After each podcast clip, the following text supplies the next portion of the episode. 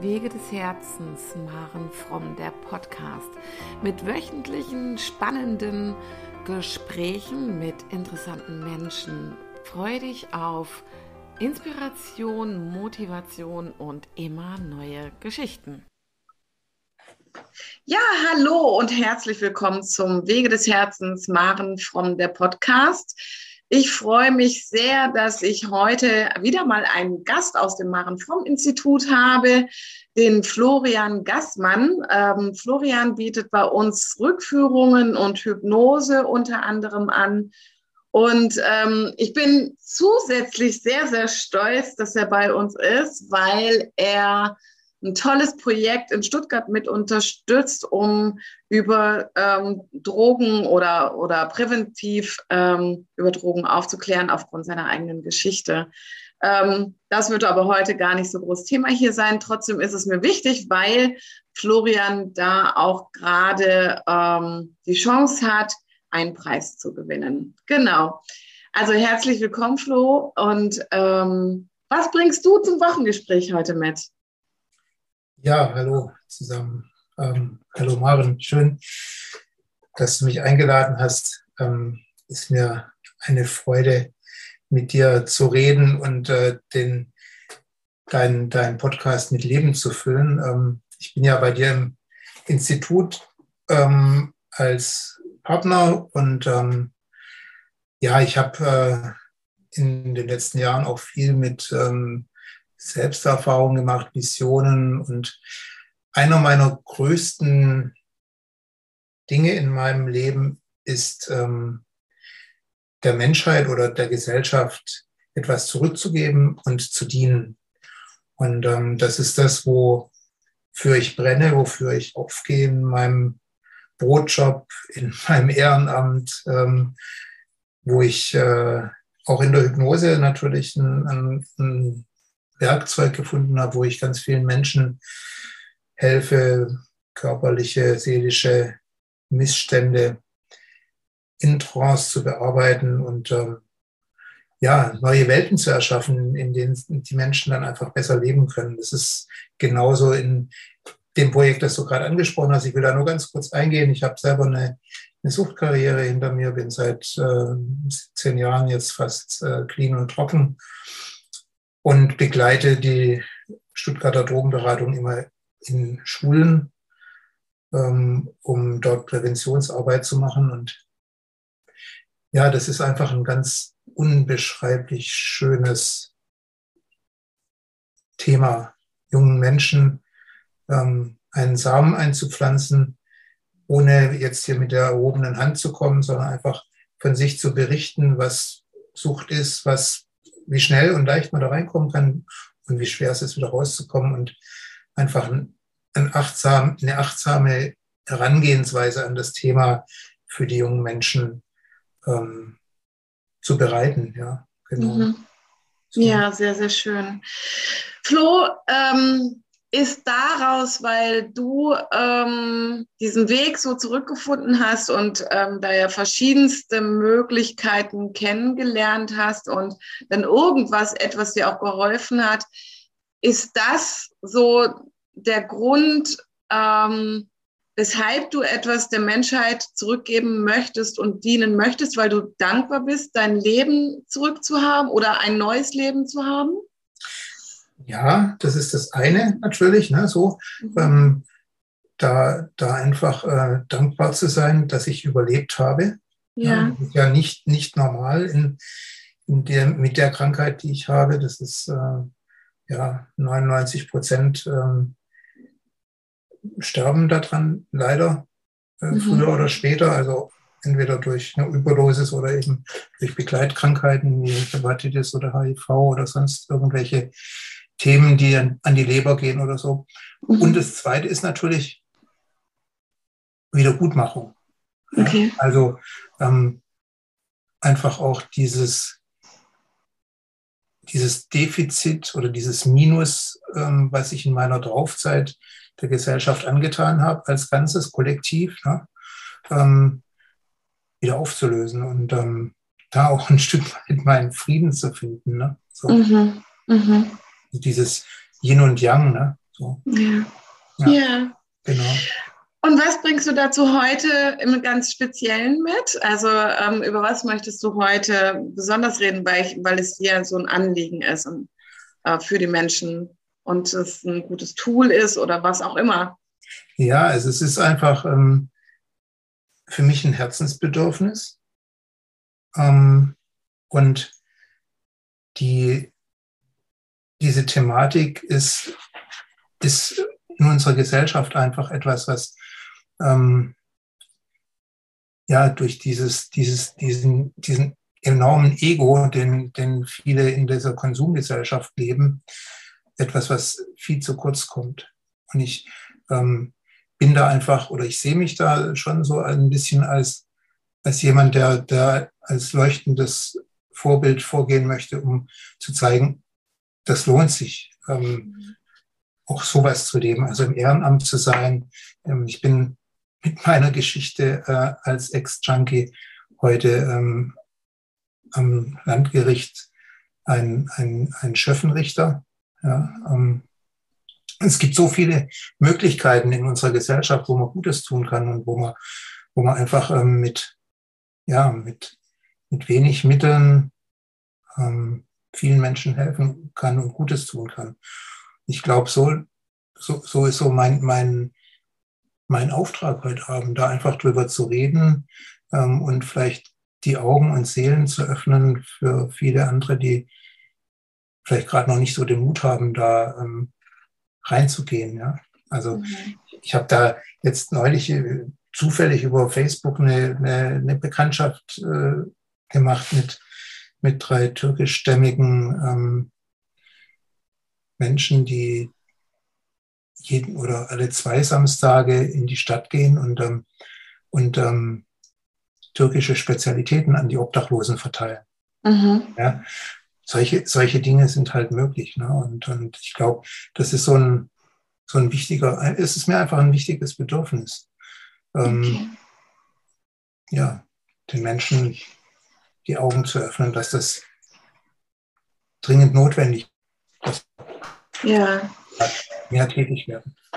Mhm. Also das heißt, es geht, also wenn ich es jetzt richtig verstehe, es geht wirklich um darum, heute in unserem Podcast ähm, zum einen die Menschen motivieren, die Augen zu öffnen, sowohl für sich, ähm, aber auch für andere und so diese Verurteilungen vielleicht auch ein Stück weit hinter sich zu lassen, ähm, mhm. nur weil für mich etwas falsch in dem Sinne ist, ähm, ähm, eher auf die Menschen zuzugehen und zu hinterfragen, hey, was, was hat dazu geführt und ähm, willst du Hilfe oder ähm, kannst du das jetzt schon annehmen oder ja auch Geschichten sich anzuhören?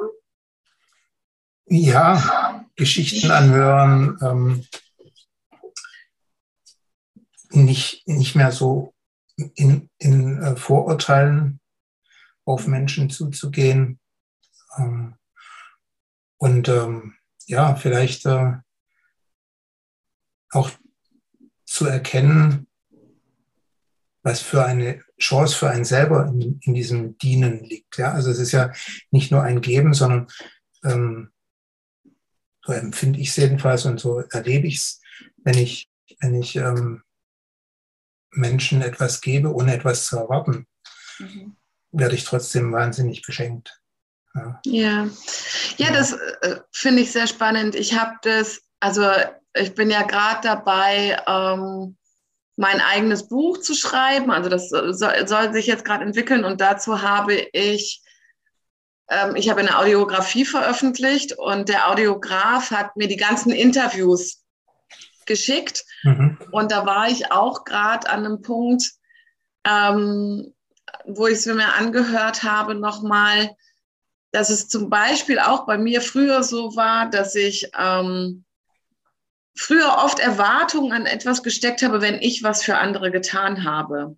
Mhm. So, ähm, weil es aus meinem eigenen, also ich habe das natürlich nicht gewusst, dass es aus meinem eigenen Mangel heraus geschieht, dass ich jedem immer eine Freude machen will und, und, und. Also was ich alles für andere Menschen getan habe, wie viel ich für an, an andere gedacht habe. Aber damals war das mit einer Erwartung verbunden, etwas zurückzubekommen an, sei es ein Danke oder eine Einladung oder eine Freude oder so, weil mhm. ähm, ich dachte, also, und ich glaube, so geht es vielen Menschen, wenn ich Leistung erbringe, bekomme ich auch was zurück.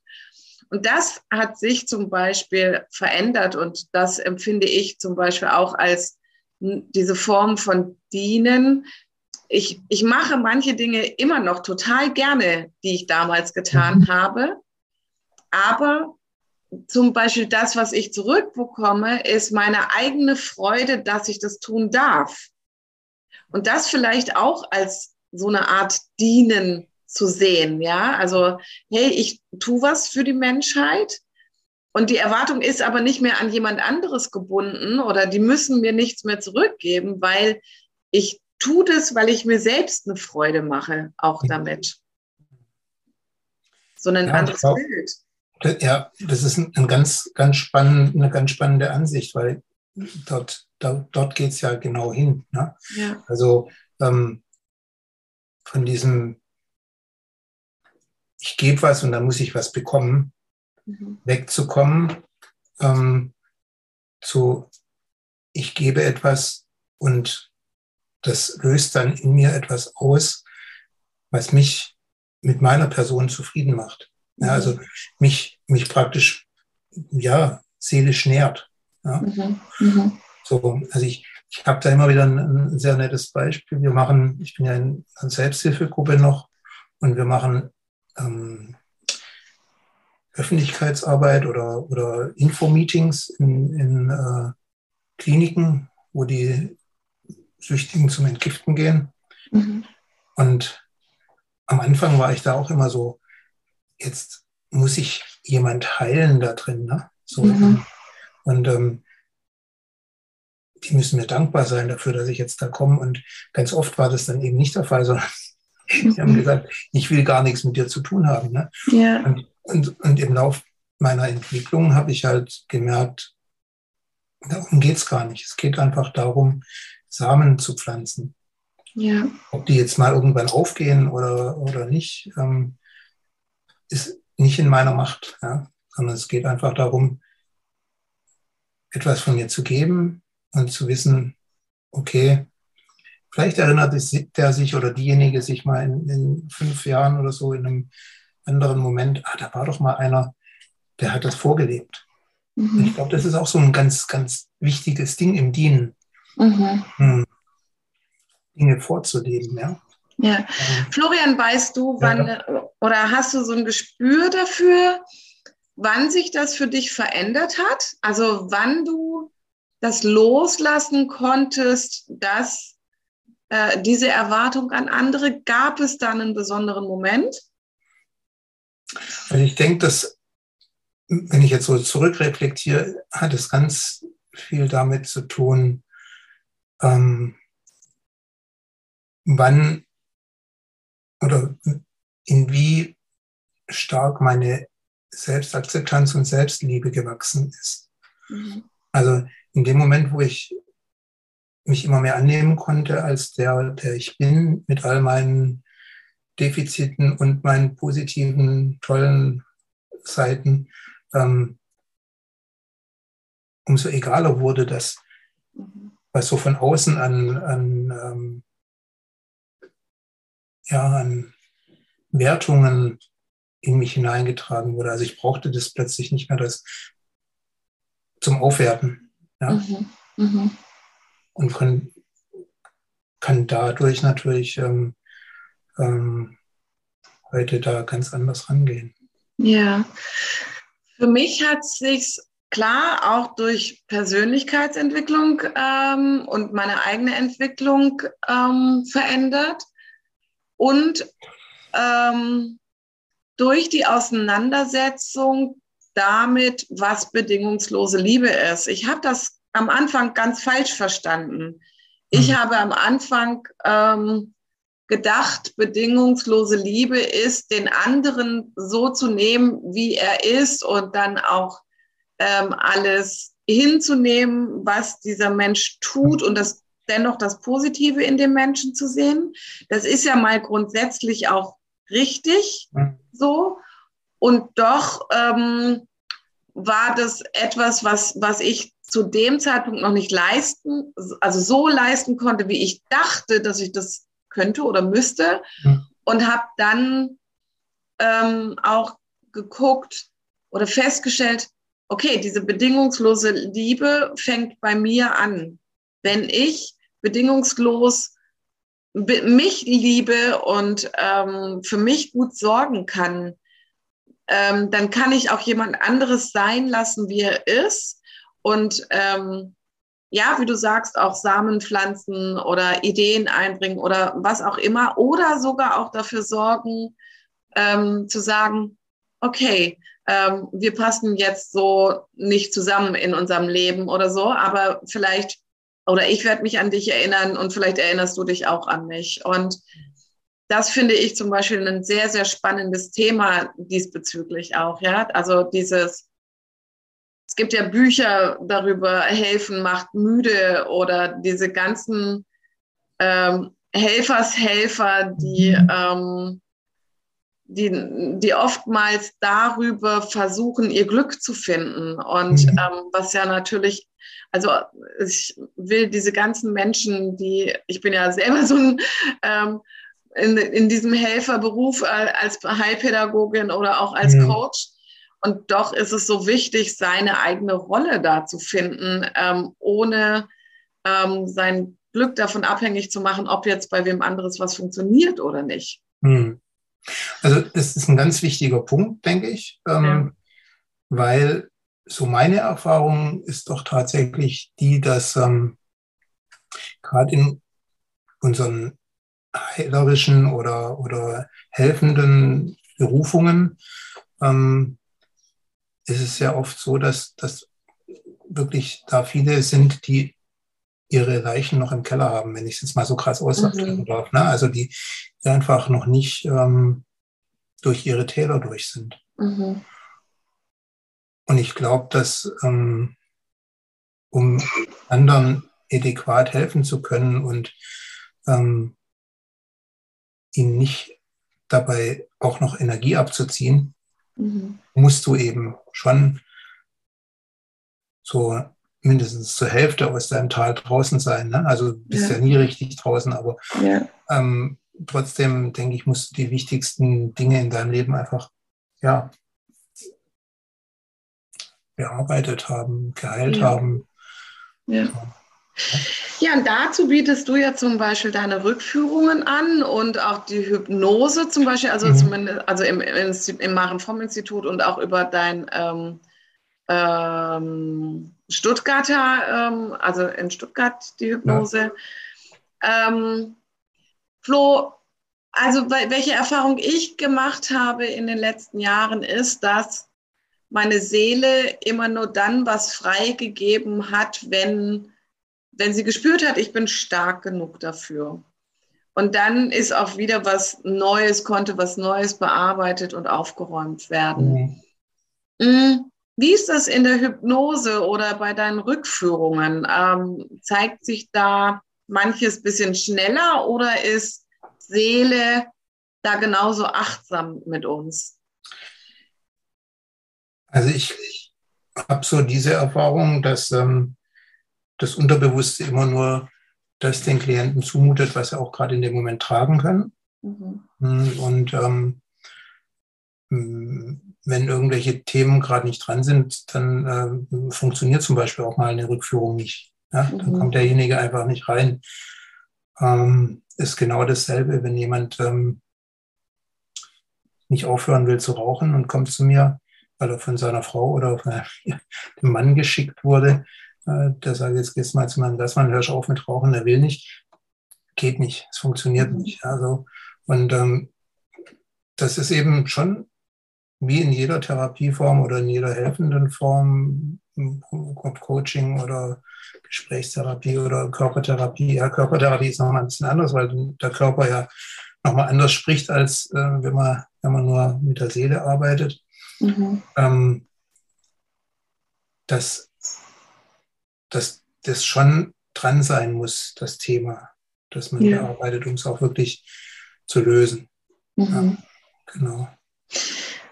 Ja, und es gibt ja verschiedene Ansätze. Also ich weiß noch, dass ich 2017 habe, also weil ich hatte ja ähm, meine ersten zehn Lebensjahre total vergessen oder verdrängt mhm. und bin immer auf der Suche danach gewesen, sei es in Psychoanalyse oder dann auch mit, in Form von einer Rückführung. Ähm, und da weiß ich noch, wie heute, also ich bin auch überhaupt nicht reingekommen in diese Rückführung. Mhm. Aber was es da mir sehr, sehr schwer gemacht hat, war, dass ich ständig von diesem, dieser Frau, die äh, mit mir die Rückführung gemacht hat, die hat mich immer nach Bildern gefragt, was siehst du jetzt, was siehst du jetzt? Und ähm, ich bin tatsächlich eher ein körperlicher Mensch, der also den Körper spürt, den Körper wahrnimmt und dann vielleicht auch etwas riecht oder so. Und äh. da, wenn ich darin gefördert werde, ähm, oder unterstützt werde, dann kommen auch Bilder nach einer Weile. Also die Bilder mhm. lassen bei mir aber recht lange auf sich warten, sondern mein Körper mhm. zeigt mhm. ganz viel. Wie arbeitest du? Was nimmst du wahr? Okay. Und ich weiß natürlich, dass ähm, gerade in unserer verkopften Welt das Bilder sehen ähm, oftmals ganz schwierig ist. Mhm. Ja, oft sind die Menschen eher in Gedanken. Ja. ja also sie wissen, was war. Ähm, es ist schwierig, da, da einen, einen Weg zu finden. Ähm, ich frage dann halt immer, was nimmst du wahr? Siehst du Bilder? Hast du Gedanken? Was fühlst du? Ja, also einfach alle, alle Sinne mhm. ähm, abzufragen, um um dem Klienten einfach ähm, Wege offen zu lassen, das, das zu, zu wahrzunehmen. Weil wenn du natürlich immer nur nach Bildern fragst, dann ähm, sagt er sich irgendwann innerlich, es funktioniert nicht. Ja. ja. und dann, und dann ist, ist, bin ich frustriert als, als Rückführungstherapeut und mein Klient ist noch mehr frustriert, weil er eine, eine Sitzung äh, gemacht, für die er bezahlt hat und ähm, nichts ist passiert. Ne? Und ich, ich mhm. gehe dann immer natürlich auf meine Klienten so ein und sage, pass auf, also ähm, wir haben jetzt da beide keinen Erfolg gehabt, kostet dich nur die Hälfte. Ja. Yeah. Weil ich kann ja nicht irgendwie da den vollen Preis abrechnen, wenn es nicht funktioniert hat. Ne? So, yeah. das, da, da würde ich mich dann auch schon wieder schäbig fühlen. Ne? Ja. Aber das ist schon, also ich meine, ich, ich habe es jetzt ja im Laufe der Jahre dann auch noch wieder, also ich habe es ja wiederholt zweimal ja. ähm, bereits. Und ähm, ich für mich ähm, finde das ein tolles Mittel, also gerade auch die Rückführung zum Beispiel, ein tolles Mittel, um herauszufinden oder ich bin gar nicht bewusst dran gegangen, um herauszufinden, warum tue ich das, was ich heute tue hier, mhm. sondern ähm, es hat sich durch die zwei Rückführungen, äh, durch zwei Leben, die ich äh, kennengelernt habe von mhm. mir, einfach bestätigt, dass, dass ich in einem früheren Leben eine ähnliche Geschichte hatte, so wie äh, im, im heutigen Leben. Und ähm, da auch schon Dinge auf den Weg gebracht habe. Ähm, und es jetzt meine Aufgabe ist, es, das zu Ende zu bringen. Mhm. So, und da, also das fand ich super spannend, auch nochmal als Bestätigung dafür, was für einen Ansporn ich habe oder woher das überhaupt kommt, äh, herauszufinden, ja, und, und dennoch auch ähm, klar darin zu sein, es ist kein Druck dahinter irgendwie. Also mhm. ich fühle mich jetzt nicht gezwungen dazu, das zu machen. Es ist einfach ein intrinsisches Herzensanliegen. Mhm. Ja. ja. Und das finde ich sehr, sehr spannend. Ich war eine eine Heilerin mit einem Wolf in einer Höhle. Okay. In meiner Rückführung, die ich damals gemacht habe.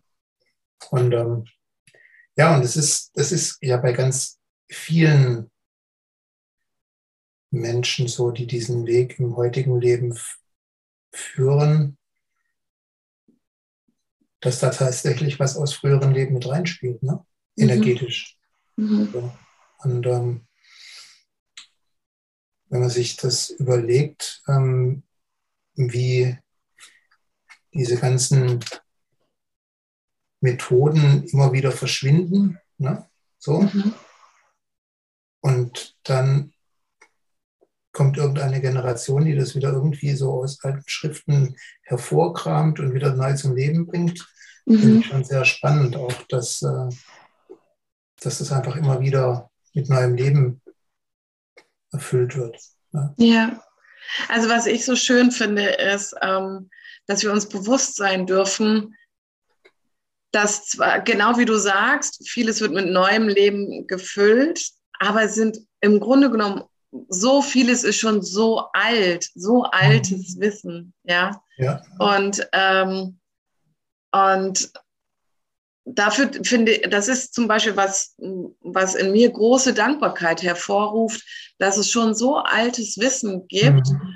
Und ähm, ich tue mich dann ganz arg, also ich tue mich tatsächlich ganz arg schwer, wenn dann von manchen Menschen so getan wird, als hätten sie jetzt das Rad absolut neu erfunden.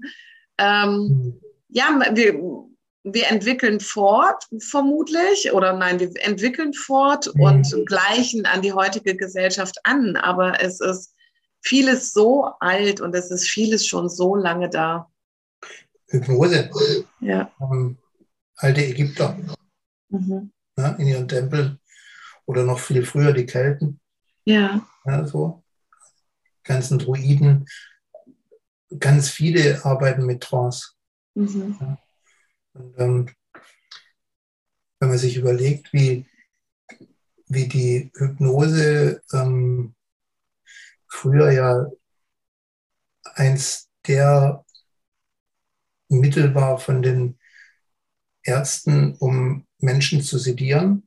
Mhm. Ja, also in schmerzfreie Zustände zu bringen, mit, um sie zu operieren. Ja. Da war die Hypnose hoch anerkannt. Ja. Mhm. Anton Messmer-Zeiten war also kurz bevor dann die Pharmaindustrie aufkam. Ja, und die Pharmaindustrie hat ja dann die Hypnose verdrängt mhm. ja, durch die Narkosemittel. Und ähm, dann sind die Hypnotiseure in die Jahrmärkte gegangen weil sie mhm. keine Möglichkeit mehr hatten, anders ihr Geld zu verdienen. Und über diese Schiene ist natürlich dieses alte Wissen, das eigentlich unheimlich wertvoll ist für die, für die Menschheit, ähm, ja, in ein ganz komisches Licht gerückt worden. Ne? Mhm. Also das wurde dann ja immer, immer skurriler mit diesen Disco-Auftritten, ähm, so in den 70er, 80er Jahren ja. die Leute über den Stuhl gelegt hat oder wie ein Hund durch die Manege hat äh, laufen lassen. Ja. Ne? ja. Also, und genau das ist das, was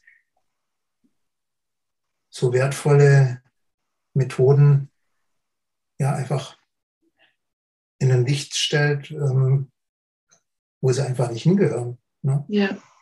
Ja, so ist es. Ja. Ähm, Jetzt hatte ich eigentlich gerade irgendwie eine Frage und irgendwie ist sie jetzt gerade weg. Also tatsächlich, ähm, ah nee, jetzt habe ich sie wieder.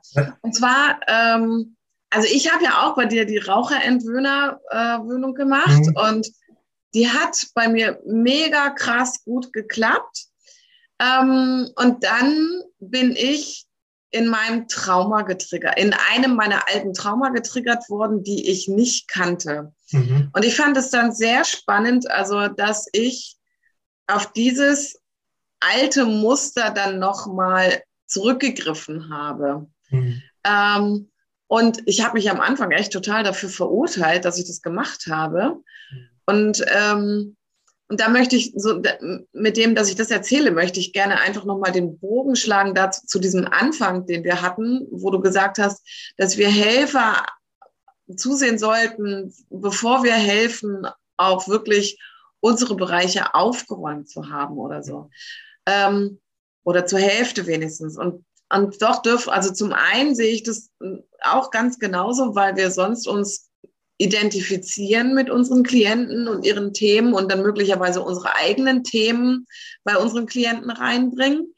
Mhm. Und zum anderen ähm, äh, dürfen wir uns aber auch nicht dafür verurteilen, wenn wir, also wir uns dann doch auch, weil bei uns irgendwas getroffen wurde und wir nochmal einen Schritt zurück machen, uns nicht verurteilen dafür. Mhm. Und gleichzeitig auch dieses Medium, dieses Tool, die Hypnose zum Beispiel auch nicht ähm, zu verurteilen, sondern da ist irgendwas anderes in einem Menschen dann drin, weshalb man nochmal eine Kurve machen musste.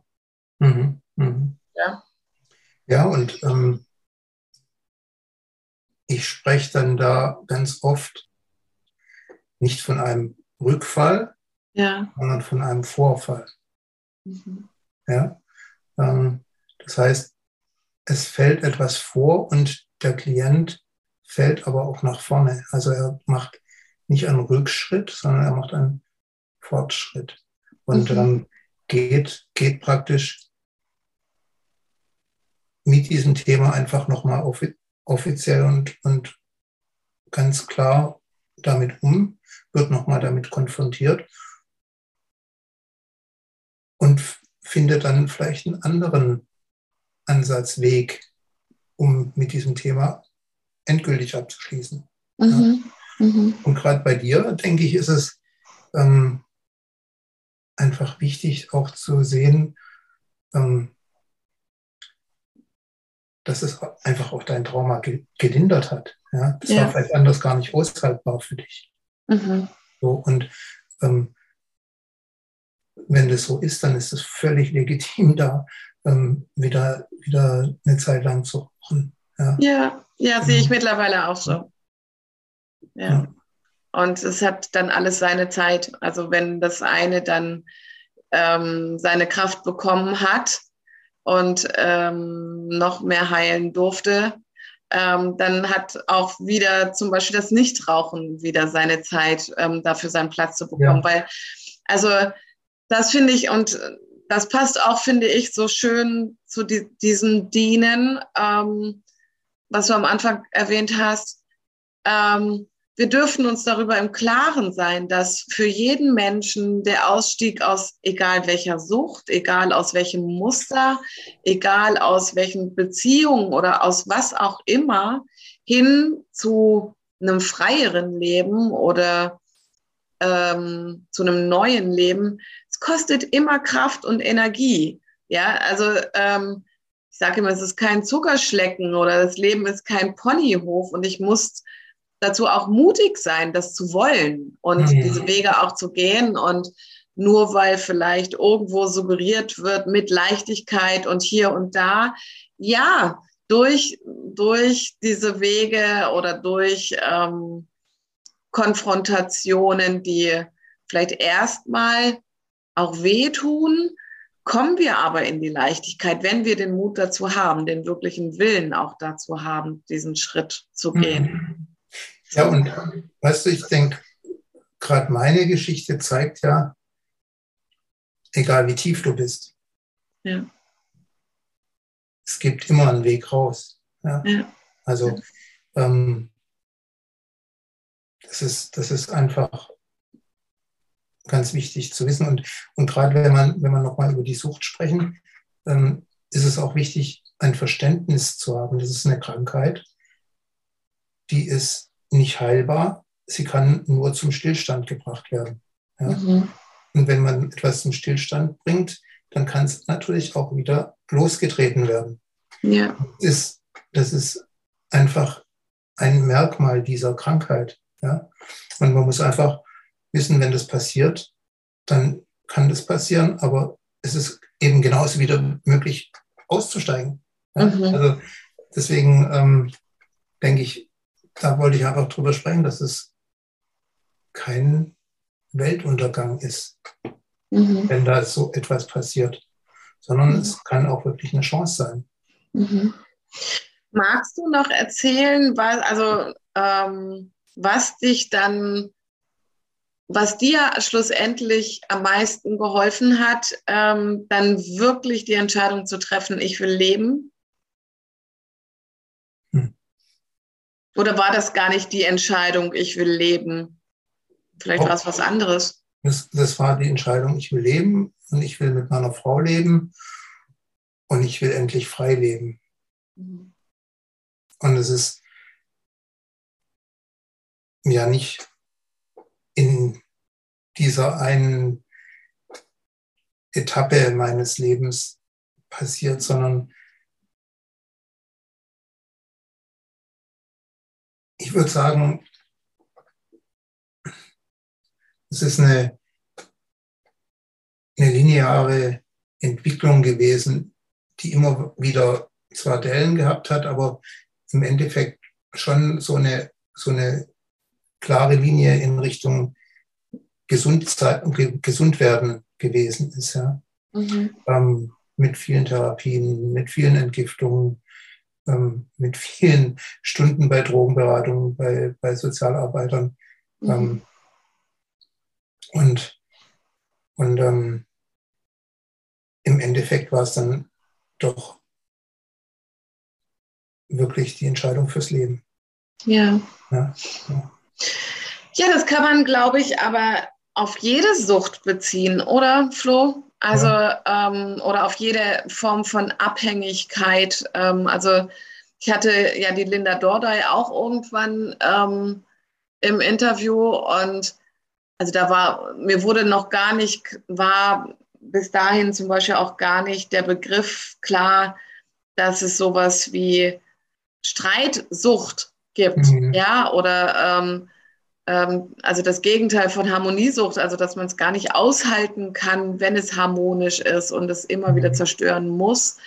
Ähm, in meinem Leben ist es ähm, ja auch viele Jahre die Bulimie gewesen mhm. und ähm, ich das Verrückte ist ja, dass man, wenn du so krank bist und diese Sucht hast, du redest es dir ja schön, also ähm, oftmals zumindest, und du sagst dir selber, ich komme da raus und jederzeit kann ich damit aufhören. Mhm. Ähm, und schlussendlich war es bei mir aber erst der Moment, als es lebensbedrohlich wurde, mhm. als meine, ähm, ähm, äh, warte mal, wie, wie nennt man es nochmal, die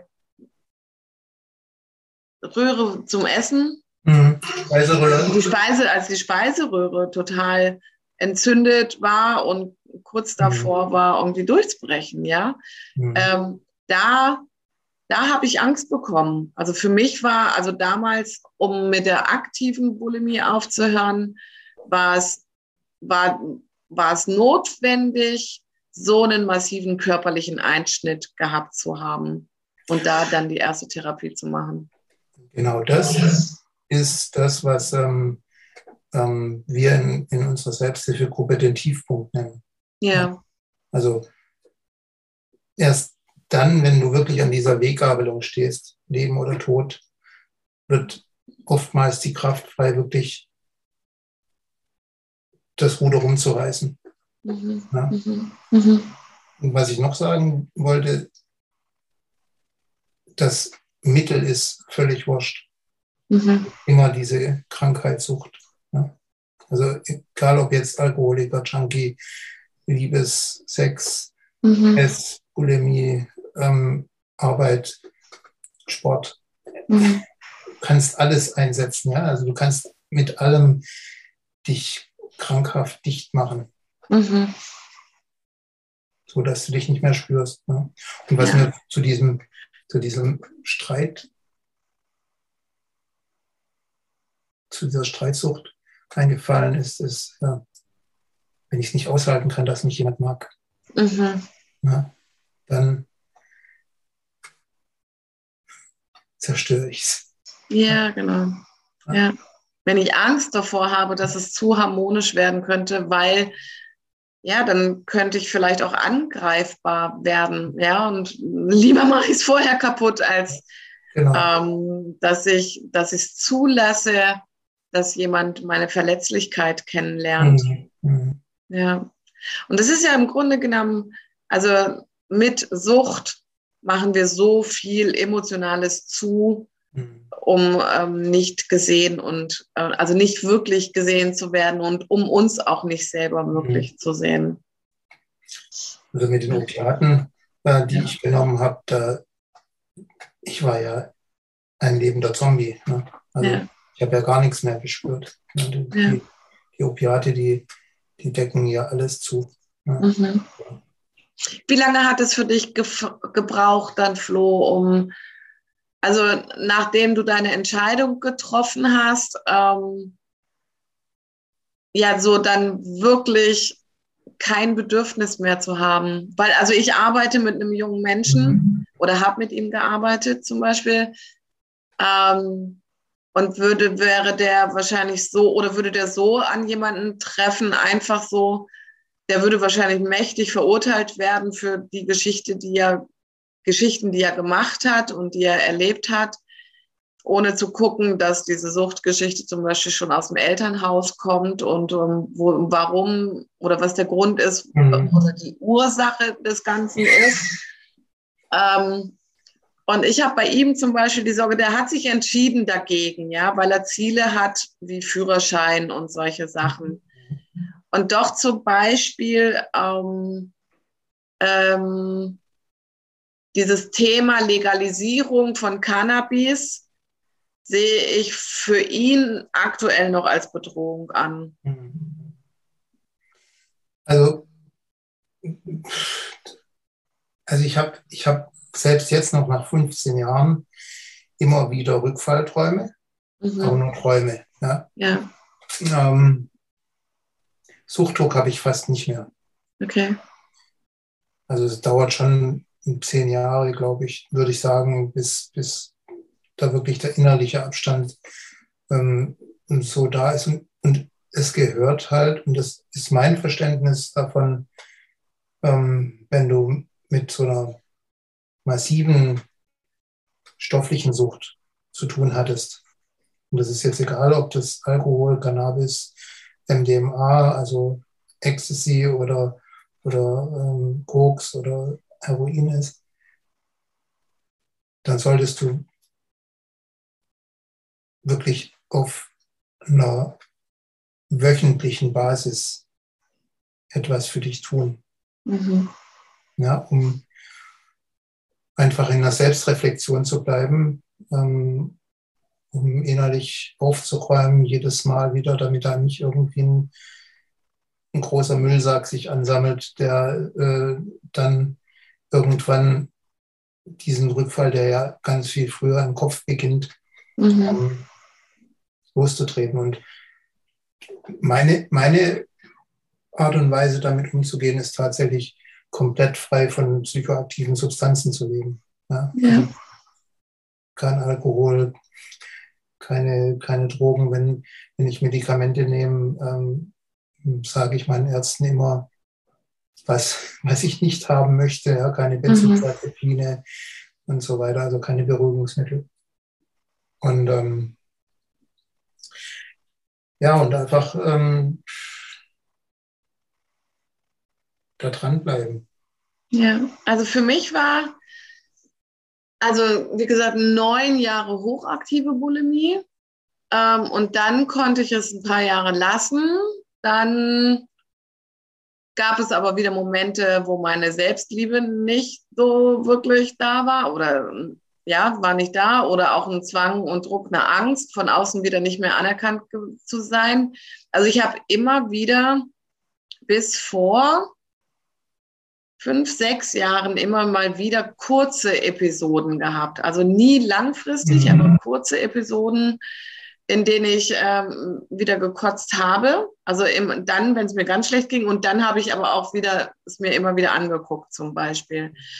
Und was ich mega krass fand, war dann auch wahrzunehmen. Also ähm, meine Tochter hat eine GFS über Bulimie, Binge-Eating, Magersucht und so gehalten und hat ein Interview zu mir, mit mir geführt für die GFS. Und da ist mir erst wirklich bewusst geworden, auch 30 Jahre, oder nee, Quatsch, warte mal, 20 Jahre fast später, ähm, dass diese, ähm, wie der Kopf doch noch manchmal anders tickt, als oder wie ich mich dann im Spiegel gesehen habe. Ähm, also es hat echt eine Weile gebraucht, auch meinen Körper dann so anzunehmen. So mhm. und das habe ich vorhin bei dir auch rausgehört. Ähm, je, ähm, je mehr du in deine Selbstannahme und je mehr du in deine Selbstliebe gekommen bist, desto freier konntest du dann auch mit den Menschen sein, die, die du begleitest, ja, also nicht nur durch die Hypnose, sondern auch mit, deinem Selbst, mit der Selbsthilfegruppe oder mit deinem, mit deinem inneren Auftrag, auch mit, ähm, mit der Prävention an den Schulen und ähnlichem. Ja, klar. Und natürlich auch ähm, in, meinem, in meinem Hauptjob, ne? Mhm. Ähm, da so zu bestehen, ohne diese, diesen Minderwert zu haben, ja? aus, aus welcher Geschichte ich komme, dass ich nicht studiert habe. Ähm, zwar denselben Job mache wie die Jungs dort, ne? aber eben kein Bauinch bin, sondern ähm, nur eine Lehre habe und mhm und trotzdem dort mein Mann stehe. Ne? Und, mhm. und das ist, das ist, das ist natürlich unglaublich, das selbst zu beobachten, so, ne? Mhm. Ähm, was eigentlich alles möglich ist. Und dass, dass es wirklich immer nur wir selber sind, die uns begrenzen. Ne? Ja. So. Ja, das finde ich auch super spannend. Also ähm, ich bin jetzt ja Dozentin an der ähm, Internationalen Hochschule für soziale Arbeit und ich habe mich da einfach ganz frech als Dozentin für Praxisreflexion beworben, obwohl ich auch nie studiert habe. Aber ich für mich dann auch gesagt habe, so wie du, Flo, du hast so viel Berufserfahrung, ja, mit deinem Job und hast dich auch fort- und weitergebildet und wir bringen so viel Leben mit rein in das Ganze ähm, und Erfahrung, dass ich dann für mich gesagt habe, hey, ich habe ein Lebensstudium ja. auch aus meinem Job, ja, und das ist für Praxisreflexion oder ähnliches viel wertvoller, als wenn ich frisch von der Uni kommen würde. Ja, ja genau. Ja. Das, das, ist ja auch das, was, was so in der Präventionsarbeit das ist, was die Menschen berührt. Mhm. Da ist so auf der einen Seite der, der Sozialpädagoge als Drogenberater, der mhm. das von der fachlichen Seite her beleuchtet, mhm. der aber dann sehr statisch wirkt, ne? weil er mhm. eben nicht die Erfahrung mitbringt. So. Mhm. Und ähm, ja, das ist,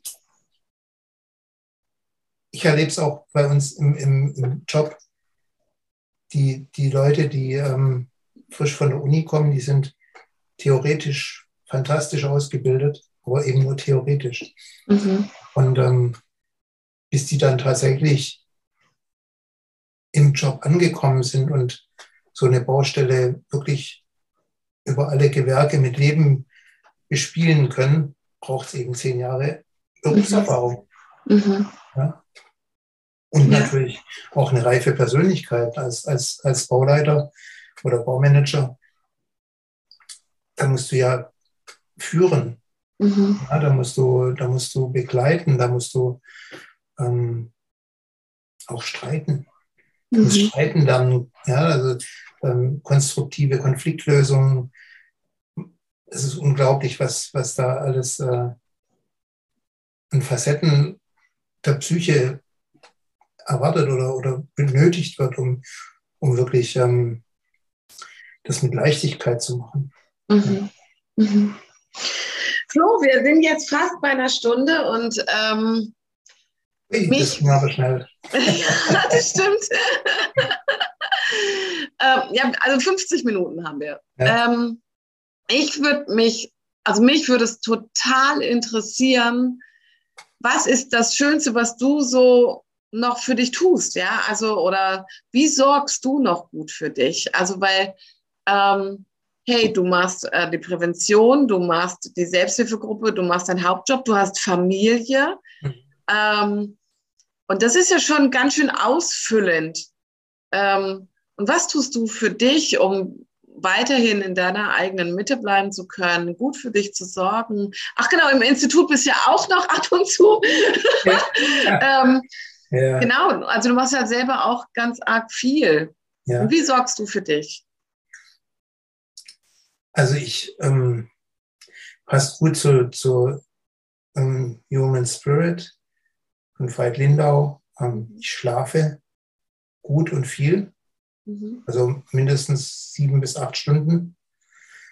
Ähm, ich meditiere. Ich habe eine funktionierende Spiritualität für mich. Das heißt, äh, für mich ist es ein Glaube an Gott, eine höhere Macht, so wie ich ihn mir vorstelle. Also ähm, bin zwar evangelisch und fühle mich in, in Kirchen auch sehr wohl, aber ich bin jetzt nicht so der, der ähm, aktive Christ, ja, sondern ich, ich habe einfach einen, einen, Glauben für mich entwickelt, der für mich funktioniert. Ähm, da kriege ich ganz viel Kraft aus. Dann bin ich gern, äh, wenn es wieder ein bisschen wärmer ist, Fahrrad fahren. Ich habe seit letzten Jahr ein neues, neues E-Mountainbike, wo ich, wo ich ein bisschen so durch die Wälder und Weinberge hier düse. Mhm. Ja. Ich und du hast Liegestütz. Ja, ich war Liegestütz. ja, ja, ja. Wie weit bist du jetzt? Wir haben den 10.2. Ich bin äh, jetzt bei 42 wow. und 20. Das heißt 42 am Morgen oder wie teilst du es auf? 42 und dann mache ich eine kleine Pause und nochmal 20. Wow. Ja. Nicht merke, schlecht, Herr Sprecher. Ich merke schon, dass, es, dass, es, dass es mehr wird. Ja, genau. Ja. Aber ich, ich glaube, das Wichtigste ist tatsächlich mal ist eine, eine gute Seelenhygiene. Also mhm. ähm, einfach achtsam zu sein, in die Gruppe zu gehen, zum Beispiel da viel, viel zu teilen. Ja. Mhm. Die Zwölf-Schritte-Gruppen sind ja da sehr entspannt, weil du ja nur von dir teilst, nicht Feedback kriegst, sondern mhm. einfach nur dein, deine Themen dort lassen kannst, auch an, an den Tischen. Ähm, meditieren. Ich mache, ich habe hier dieses, dieses äh, Herzkohärenz-Messgerät. Äh, mhm. äh, das mache ich auch immer wieder. Ähm, ja, einfach wirklich das Innere nicht vergessen. Ja? Mhm. Also wir sind ja sehr, sehr hüllenorientiert mhm. und sehr geistorientiert, aber die Seele ist, ja. glaube ich, das, was wir nicht vergessen dürfen. Und wenn es der gut geht, dann geht es den beiden anderen auch gut. Ja. Ja, das finde ich sehr, sehr spannend. Irgendwie ist das nochmal auch passend zu dem letzten Wochengespräch, das ich mit Regina Schrott geführt habe zum inneren Kind. Ja, mhm. wenn, wenn das dann auftaucht, wenn das ja. innere Kind auftaucht, Seele auftaucht, Guck mal. ernst nehmen. Siehst du das? Ja, ein, ein Elch oder so. Nee, das ist ein kleiner Hase. Ah. Den habe ich seit, seit der psychosomatischen Klinik 2005, wo ich clean geworden bin. Mhm. Das ist mein inneres Kind. Das ist das Symbol ja. meines Inneres. Das habe ich da in der Klinik immer mit rumgetragen.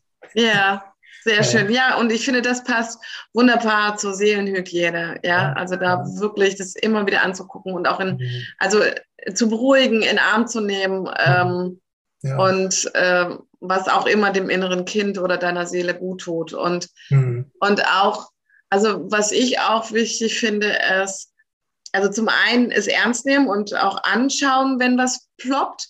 Mhm. Und ähm, also bei mir ist auch zum Beispiel mal gewesen, wenn, wenn dann was hochgeploppt ist und ich eigentlich jetzt gerade gar keinen Bock mehr auf irgendeine Persönlichkeitsentwicklung hatte, dann auch zu sagen, leck mich am Arsch, ich habe jetzt gar keinen Bock, was willst du jetzt hier, ja, auch die mhm. Gefühle dann zuzulassen. Mhm. Und dann darf man es vielleicht auch mal kurz bisschen zur Seite legen, aber es wird sich sowieso wieder melden und ähm, Hallo ja. sagen und sagen, ja. hey, jetzt aber, bitte.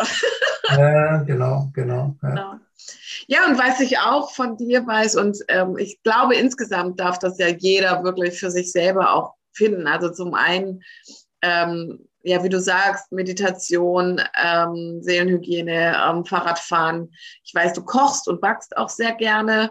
Ja. Und deine Familie ist dir unglaublich wichtig. Also mhm. ich, ähm, du nimmst dir sehr gerne schöne Auszeiten mit deiner Familie. Und ähm, ähm, ich glaube, ein Teil deiner Familie ist auch in Berlin, gell? Ja, und dass ihr dort auch immer wieder schöne Zusammenführungen habt. Mhm, genau. Schön. Ja, ja, ja, ja. Und meine Schwester ist jetzt seit sechs Monaten wieder hier in Stuttgart, Ah, nachdem sie 25 Jahre in San Francisco gelebt hat. ja, wow. Ja, das ist eine Oh. ganz tolle Geschichte. Ja. Ja, das glaube ich. Also, ja, mein Bruder ist in Hannover. Hm. Ähm, also, und ich, ich genieße das sehr, was für eine Verbindung wir haben. Also emotional, ähm, wir sind einfach sehr miteinander verbunden. Und ich finde es gerade super spannend, welchen Weg er geht. Er geht total den Weg meines Großvaters und meines Vaters, so Mhm. ähm, jetzt in Richtung Politik und Okay. ähm, äh, also bei sich im, äh, regional, ja. Mhm. Ähm, aber ich finde es so spannend, was sich wiederholt und aber auch was für, also äh, was für eine Verbindung da ist und wie wir uns einander lassen können, ähm, wie wir sind und mit dem, was uns beschäftigt. Ich liebe das, einen großen Bruder zu haben. Ja, Ist deine Schwester älter oder jünger als du? jünger. Ich bin Jünger. auch der große Bruder. Okay. Ja, schön, dass sie wieder da ist Genau, ja. und dass sie ein gutes Wiedereinleben hat hier Mhm. in Stuttgart. Ja, ja, ja. Ja, sich, also ich liebe San Francisco. Ich war schon fünfmal dort. Mhm. Ähm, ist schon auch eine tolle Stadt. ja, aber hat sich leider in den letzten Jahren sehr verändert, das ganze Amiland. Ja, das stimmt. Also ich war 2000, äh, 2012 das letzte Mhm. Mal. Das ist also zehn Jahre her. Wahnsinn, schon so lange. Und ähm, ihre, ihre Kinder sind Mischlinge und äh, ihr Mann ist, ist äh, dunkelhäutig. Und ähm, dementsprechend haben die natürlich mit Rassismus da drüben massiv. Mhm. Ähm, und gerade vor allem in der Trump-Zeit Ja, hat sich das rapide verändert, das Land. ja, Also es ist total gespalten und die, vor, allem, vor allem die Armut ist extremst gewachsen. ja, Wir haben richtige, richtige Straßenzüge, wo nur Homeless sind, äh, mit, mit Zelten und so. Ne? Also mhm. das krass. Ja. Ja. weiß man erstmal, wie gut es angeht. Ja, Ja. also ich habe es gerade auch am Wochenende gesagt, als ich ähm, erfahren habe, dass je, ein, ein deutscher Mensch aus Deutschland nach Brasilien geflüchtet ist um, und dort Asyl beantragt hat. Ähm, das fand ich schon faszinierend. Irgendwie. Also das kann ich auch nicht so ganz, also ist nicht mein Verständnis von Welt. nee, Ähm, aber gut, also ich kenne Ja. diesen Menschen und seine Beweggründe, also seine tatsächlichen Beweggründe nicht, aber das fand ich Mhm. dann schon krass, weil also aus meiner Sicht geht es Ja. uns doch mit allem, also ähm, und allen Möglichkeiten, die wir auch haben, hm, ähm, uns auch, also selbst dann, wenn es uns nicht gut geht, wir mit was nicht einverstanden sind oder wir uns auf den Weg machen wollen, wir Hilfe brauchen, ähm, geht es uns gut. Wir haben alle Möglichkeiten in Deutschland. Genau. wenn wir dann nochmal zum Schluss auf das Ja. Thema Sucht kommen wollen, ähm, wenn man sich überlegt, die Gruppe, wo ich hingehe, kommt aus, aus Amerika und ähm, in Amerika gibt es eben nur diese Gruppe, Mhm. um Suchthilfe zu bekommen. Mhm. Die der andere Weg ist die Betty Ford Klinik. Da brauchst du aber Tausende von Dollars. Mhm. Ja? Und hier sind wir so niederschwellig, ähm, dass, dass heutzutage äh, jeder, der, der eine Opiatsucht hat, substituiert werden kann, dass ähm, inzwischen sogar Therapien mit Substitutionsmittel gemacht werden dürfen. Mhm. Ja? Also, dass die Menschen gar nicht mehr richtig clean werden müssen, um Hilfe zu bekommen, psychotherapeutische, sondern die kriegen sie auch mit diesen Mitteln, Mhm. weil einfach viele gesehen haben, dass, dass eben nur so ein ganz kleiner Prozentsatz von denen, ähm, die so wirklich schwerstofflich abhängig sind, den kompletten Ausstieg schaffen. Okay. Ja. Und glaubst du, dass, ähm, also das würde ich dich gerne als letzte Frage noch fragen, glaubst du, dass mit, mit diesen Mitteln, also wenn der Mensch sich doch noch teilweise betäubt, wie hoch ist die Möglichkeit, dann eine aus deiner Sicht erfolgreiche Psychotherapie zu machen? Also mir wird es gerade ein bisschen schwierig, irgendwie mein Gedanke dafür. Also ich glaube, man kann einen Teil, also, aber weil dir das Gespür für dich so fehlt, wird es nochmal schwieriger, oder?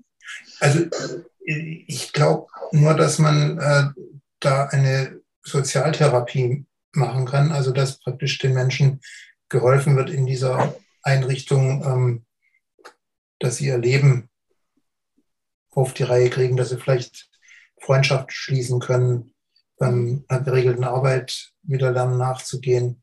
Diese Themen sind bestimmt lernbar oder einen Sport zu machen, trotz mhm. dieser Mittel. Aber an die eigentlichen Knackthemen gehen sie nicht ran und müssen sie ja auch nicht, weil sie ja nicht mit dem Stoff aufhören. Ja, genau. Ja. Okay. Weil, das wollte ich nur sagen, egal ob synthetisch oder, oder natürliche Opiate, die Gefühle sind trotzdem weg. Ja, genau. Ja, ja so. Genau.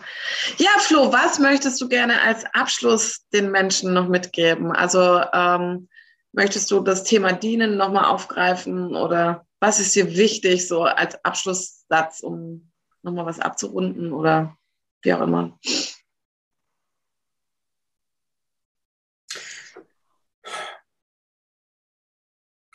Dienen ist ein Weg, um zufrieden zu sein. Und ähm, ich kann einfach nur jeden ermutigen, das einfach mal auszuprobieren. Wirklich bedingungslos versuchen zu dienen. Also ohne das, was wir am Anfang besprochen haben, ohne, ohne eine Gegenleistung zu erwarten, mhm. sondern einfach mal das Dienen des Dienenwillens zu tun. Mhm und dann vielleicht überrascht zu sein, was da in einem selber passiert. Mhm. Ja, ich möchte das gerne so auch als letzten Satz stehen lassen. Ähm, und möchte mich ganz herzlich bei dir für dieses offene und schöne Gespräch bedanken. Ähm, freue mich, dich vielleicht mal wieder zu begrüßen und ähm, auf jeden Fall dich im Institut, Institut wieder zu sehen. Und schön, super schön, dass du dabei bist, Flo. Ähm, vielen, vielen Dank. Und ja, ich hoffe, für euch war das Gespräch jetzt auch interessant und ähm, reichernd und neugierig machend, ermutigend. Dann haben wir das ein Stück weit erreicht, was ein Podcast vielleicht erreichen soll. Mut machen und inspirieren. Und ähm, ja, dann wünsche ich euch allen noch eine gute Zeit und dir, Flo, vielen Dank nochmal und ich freue mich, dich wiederzusehen. Sehr gerne. Dankeschön. Einen schönen Abend. Ja, danke dir auch. Mm-hmm.